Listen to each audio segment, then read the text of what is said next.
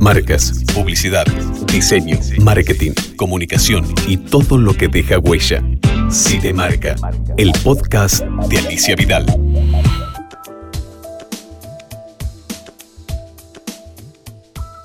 Una vez más, estamos en el estudio Faiketen para grabar otro podcast de Cite Marca, número 30 y pico. Creo que puede ser que sea el 33.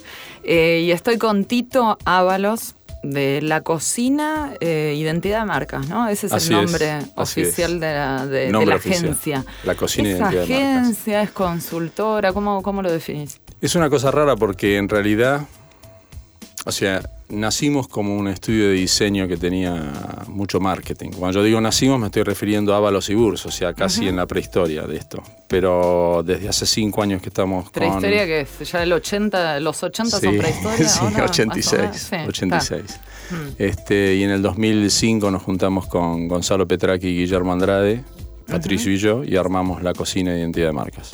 2005, o 2005. Ellos empezaron en el 2004, nosotros dos nos agregamos en el 2005. ¿Y vos venís de, o sea, de, oficio de diseñador gráfico? Sí, ¿de yo, dónde? sí, yo empecé en publicidad en realidad.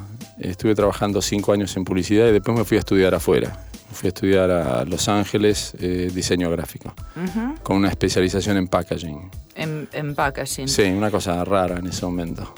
Sí, pero, digamos, pero, pero es uno de los lugares donde justamente el diseño gráfico es como que tiene mayor despliegue, ¿no? Sí, y aparte estudié en el Art Center, que después me fui enterando con el tiempo que era una de las muy buenas universidades de allá, con lo cual era muy exigente, dormíamos tres horas por día. Era terrible, sí. Mira vos. Y ahora tremendamente exigente. No, porque bueno, también el tema de siempre el trabajo, ¿no? Con, en esos rubros que tienen que ver con comunicación, publicidad, medios, también uno hay veces duerme poco, ¿no? Muy poco. Ahora no cuento las horas que duermo, sino las que trabajo. Debe ser la edad. Ahora trabajo más o menos 10, 11. ¿Por qué la, cocina o el nombre venía de antes, digamos? No, no, no, no. Estábamos en una crisis de identidad con, los chicos y, no sabíamos qué nombre ponerle. No podíamos ponerle los apellidos porque hemos llegado a un arreglo con la gente de Interbrand de que Patricio y yo no podíamos usar nuestros apellidos porque éramos en su momento Interbrand Avalos y Bulls. Claro. Y entonces dijimos, bueno, vamos a buscar un nombre de fantasía. Y ahí empezamos tirando varios nombres, pero una de las consignas era que fuera en español una especie de catarsis frente a, mucho branding en inglés y queríamos tener marca en español. Hmm. Y Patricio y Gonzalo estuvieron viendo una oficina y una casa, estábamos buscando una casa, entonces era una casa que quedaba... estamos en una casa, sí, la de San Isidro. Ah, la de San Isidro, que no, la conozco, pero sé que están en San Isidro. Estamos en una casa en San Isidro, entonces cuando Gonzalo y Patricio entraron, lo hmm. primero que vieron fue la cocina, una cocina espantosa que tenía la ah, casa. Ah, por fea, no por linda. Muy fea. Ah, yo pensé que se coparon a la cocina, no. Ah. Y entonces dijeron, wow, si nos viniéramos acá tendríamos que poner la cocina. Entonces ah. Guillermo y yo, que estábamos teniendo una reunión entre nosotros por un tema de, trabajo, estos volvieron y nos dijeron, che, encontramos una casa pero tiene una cocina horrible y creo que ese tendría que ser el nombre que le ponemos a, la nueva, al nuevo emprendimiento. Y después nos dimos cuenta que está bueno el nombre, porque en realidad refleja un poco algunos de los valores que tenemos. Y uno de esos valores es trabajar muy, pero muy, muy pegado al cliente, este, arremangarnos, meternos. Ninguno de nosotros es eh, un creativo brillante, ninguno es eh, un estratega de aquellos y lo que hacemos es trabajar mucho. Bueno, eso es mucho. modestia, pero digamos, no, pero es una manera de ser brillante, digamos, tal vez es asumir ese rol de, estar ahí, ¿no? Ser un socio en, cómo se cocinan las cosas. Lo que pasa es que con el cliente tenés que trabajar en equipo, no, no, mm. no queda otra.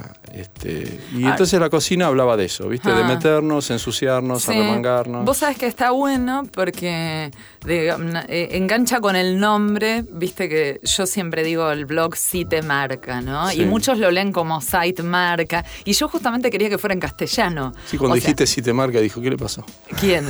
¿Eh? ¿Vos? vos cuando lo introdujiste dijiste sí te marca. Y digo, wow. Ah, ¿vos pensabas que era site marca? bueno, ¿ves? Ahí está. Pero bueno, para mí tiene un juego eso, sí te marca porque va más allá de las marcas. O las marcas lo tomo como en una acepción, en una acepción más grande de decir, no es solamente las marcas que no conocemos comercialmente, obviamente nos dejan huella y eso, pero hablar de marcas es mucho más que hablar de algo comercial. tiene un contenido metafórico claro, muy interesante. Y pero a mí me, resulta interesante cómo este, yo tengo que digamos, no, hay como un juego en que algunos le dicen si te marca y otros, pero obvia, lo obvio era que yo, le pusiera a un blog site marca. No, no, no.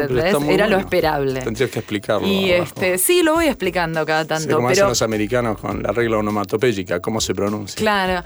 Eh, no, pero está bueno que cada uno vaya y como sorprender, pero el tema del nombre en castellano, y yo veo también que en las agencias eh, incluso en algún momento hice una nota, eh, sobre todo en las agencias de publicidad, las últimas que se hicieron, se pusieron nombres eh, muy grandilocuentes, viste, el cielo, el infierno, madre, amén, fuego, fire, ¿no? o sea, todas cosas impresionantes que bueno, es, una tendencia realmente, porque uno dice, bueno, uno es humilde, trabaja con las cosas, pero ponerse esos nombres también implica como una gran responsabilidad. ¿Eso es una tendencia en este momento? ¿Cómo lo ves? No, yo creo que hay que, hay que mirar un poco el contexto. Yo creo que Ramiro y Carlitos, cuando se tuvieron que poner de vuelta digo, al y Bachetti, este, tampoco podíamos usar los apellidos. Con lo cual, imagino yo, ¿eh? si los contratos son más o menos similares. Bueno, en el caso de ellos dos, estamos hablando en su momento, de, sería el caso del cielo y del infierno. Exactamente. Y en el caso de Figueroa Reyes, no sé. Pero Figueroa Reyes creo que fue el primero en ponerse Fire. sí, fue el primero, además. no, para mí son geniales, eh, son buenos. Aparte, Fire también tiene que ver con sus, con sus iniciales. Este, y, era fuerte en inglés o en castellano. Yo, te digo una cosa. A mí, por ejemplo, eh, yo soy un fanático de los apellidos en, las compañías de servicio. Nosotros no ¿Ah, pudimos hacerlo, pero aparte éramos cuatro socios, con lo cual íbamos a tener, terminar siendo más bien un estudio de abogados en lugar de, mm. de estrategia y creatividad. Pero porque yo creo que los apellidos mm, te hacen más responsable ¿no? de lo que pasa. Ahora, eh, los nombres en castellano yo creo que vinieron como un rebote de los 90, que en los 90 todos tenían algún tipo de branding metido adentro. Igual todavía también hay algunos que lo tienen. Eh, a mí me gustan los nombres en castellano. Y además porque también, no, y porque también creo que globalmente lo latino estaba como empezó a estar en alza, digamos, ¿no? O sea, digamos, no fue solamente una cuestión de que sonara bien localmente, sino que uno sabía que poniendo un nombre en latino también quedaba bien presentándose en Nueva York como fuego, ah, me parece. Puede ser. Ah, es una, yo pensé que lo tenía. No, nunca fui a Nueva York diciendo soy de la cocina, así que no sé cómo. No, pero seguro que te va bien. pero bueno, ah. pero está, vos sabés que eso es algo típico, que por ahí está bueno que, que, tratemos eso de cuando la gente tiene que generar una marca y que está muy ligada a un servicio, uno tiene toda la escuela de, digamos, obviamente, no sé, un médico es un médico y se va a poner en su tarjeta el nombre del médico. Los arquitectos suelen llamarse, no sé, tal cual, son los apellidos. Y uno en este, y hay algunos rubros donde uno no sabe muy bien qué hacer. Y es todo un dilema de ponemos los apellidos, ponemos eh, un nombre de fantasía. Si el nombre de fantasía lo ponemos en castellano, en inglés, en no sé qué. Más además con lo que eh, está produciendo Internet donde tu nombre obviamente va a ir a parar a una página web y tiene que ser legible en cualquier lado. Digamos. Esto siempre fue así, pero ahora mucho más, ¿no? Yo creo que, el, a ver, el tema de los nombres es un tema muy divertido. El hmm. tema de, lo que llaman naming, yo que no quería hablar en inglés, ¿viste? Pero digamos que. Inventan muchas cosas, claro, ¿cómo decir? La disciplina se llama naming, si se quiere. Pero poner nombres es todo un tema. Yo creo que antes los nombres se ponían no sé, de acuerdo a lo que al tipo se le cantaba o lo que decía la mujer del tipo, digamos, o se hacía una compulsa entre los empleados. Este, Creo que el nombre es un tema muy importante. Hay muchísimos requisitos. Está bueno saber que un nombre tenía que ser apropiable, que tiene que reflejar los valores de la organización. Pero la vez pasada había leído a un, a un tipo en un blog que me pareció mm. que estaba excelente lo que había dicho. No me acuerdo del nombre, si no tendría que citarlo por una cuestión de respeto profesional. Pero dijo una cosa que a mí me gustó mucho, que es un nombre debe dar pie a poder contar una historia. este, y eso está muy bueno. Si te pones a pensar eh, quiere decir que el nombre puede ser motivo de conversación. Mm. Y, pero hay que estar muy arriesgado para hacer eso. Mm. Digo, porque tenés que encontrar el nombre justo, que, o sea, que dé motivo para hablar, que refleje los valores, que no canse, eh, que les divierta tanto lo de adentro como lo de afuera. Poner un caso que nosotros teníamos un cliente muy, muy importante, que era una consultora que hacía fusiones y adquisiciones. Y, el, y el dueño de la consultora, uno de los principales socios, es una persona muy formal. Y, una vez me dijo Tito, la verdad que no sé cómo hacer para decir con quién trabajo, porque me da un poquito de vergüenza decir que trabajo con la cocina.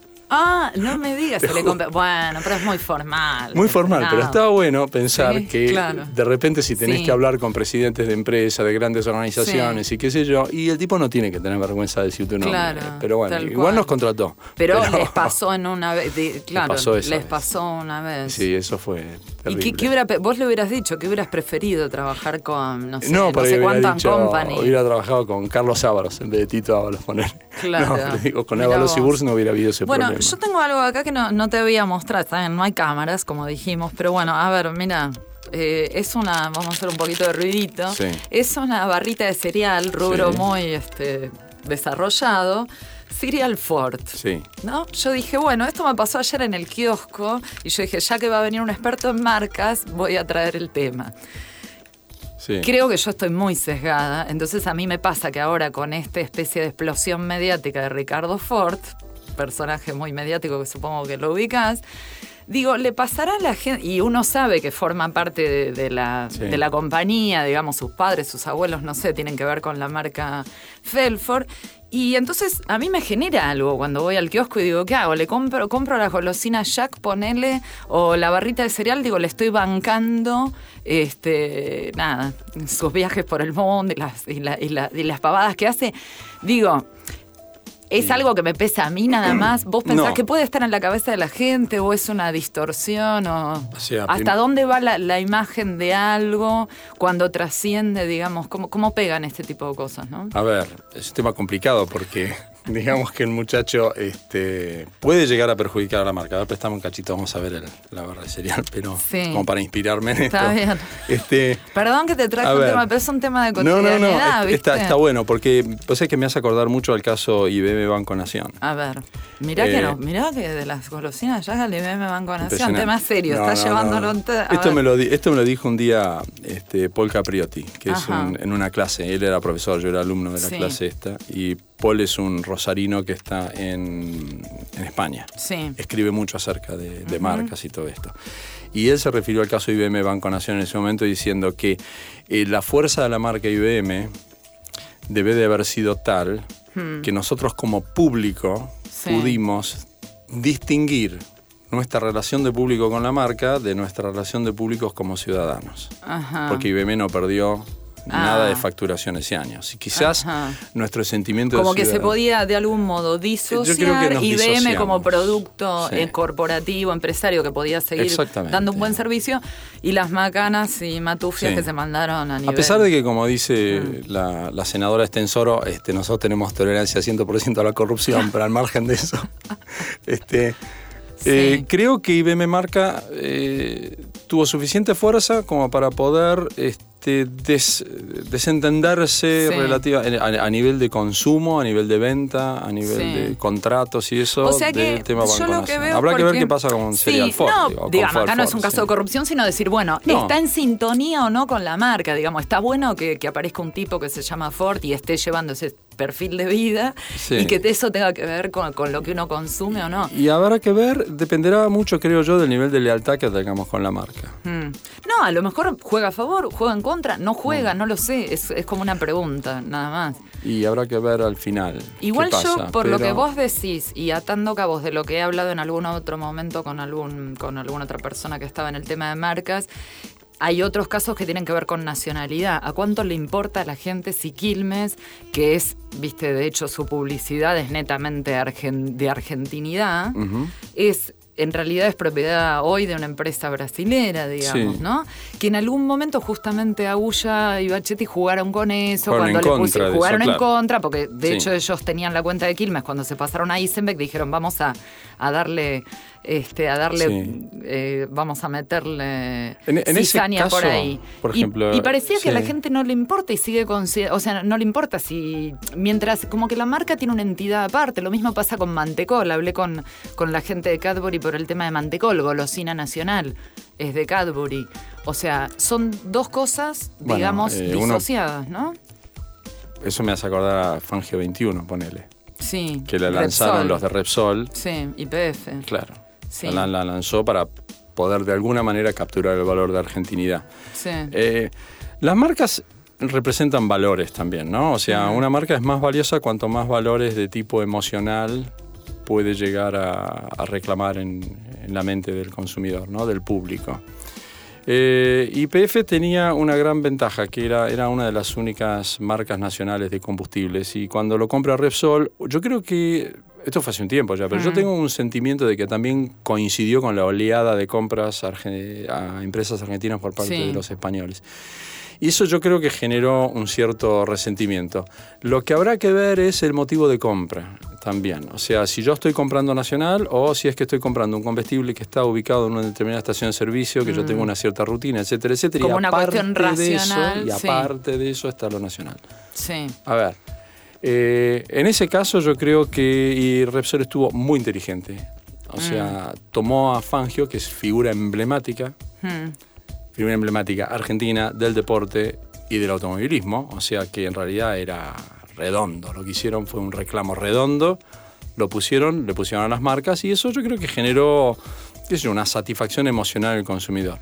Ahora, si eso redunda en mayores o menores ventas, es difícil de saber. No, Sobre todo en el caso particular de las naftas. Claro, es si hace o no ruido.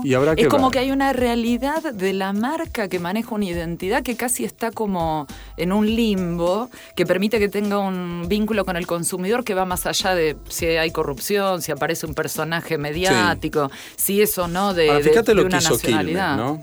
O sea, Quilmes no dejó jamás de hablar del de, sabor del encuentro. Sí, sí. El sabor del encuentro es un sabor de encuentro entre nosotros, entre argentinos. Mm, este es, argento, es, eso es una bebida, absolutamente. Y no lo abandonó y parece que le rinde, digamos. Y entonces ahí yo digo, evidentemente, el peso de este branding, de este naming y qué sé yo, tiene lo suyo, ¿no? Así que.